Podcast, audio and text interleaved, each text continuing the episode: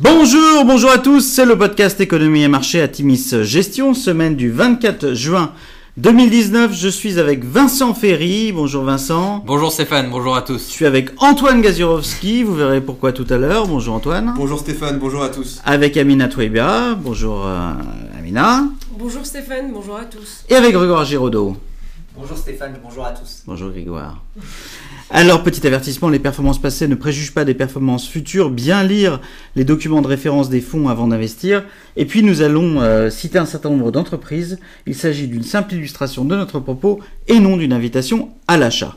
Alors, cette semaine, nous avons titré Les banquiers centraux nous offrent un put, une protection à la baisse. La semaine a été une belle semaine sur les marchés globaux. Les investisseurs ont apprécié le discours de Mario Draghi, qui lors du forum de Sintra au Portugal mardi, a clairement indiqué que la BCE interviendrait en absence de non-amélioration sur le front de l'inflation en zone euro.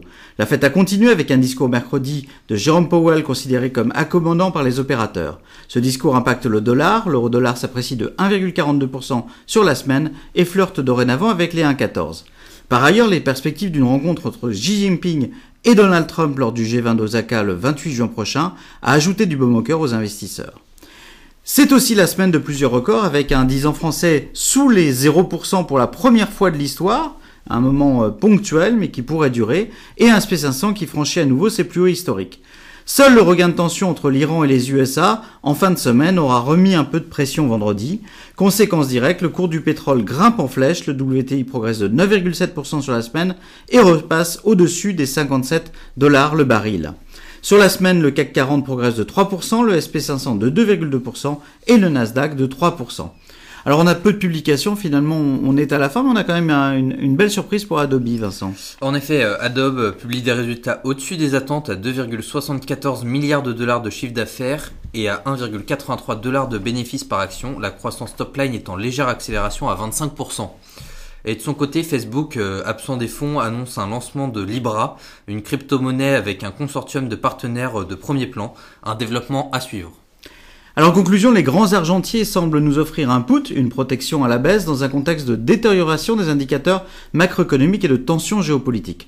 Par ailleurs, la masse de cash sortie des actions aura un impact significatif à la hausse en cas de catalyseur positif, tel qu'un retour des négociations sino-américaines.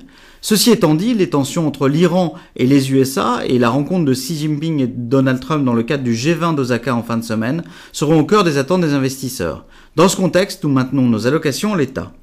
Partageons notre joie, notre fonds Atimis Millennial a fêté ses trois ans avec le solstice d'été.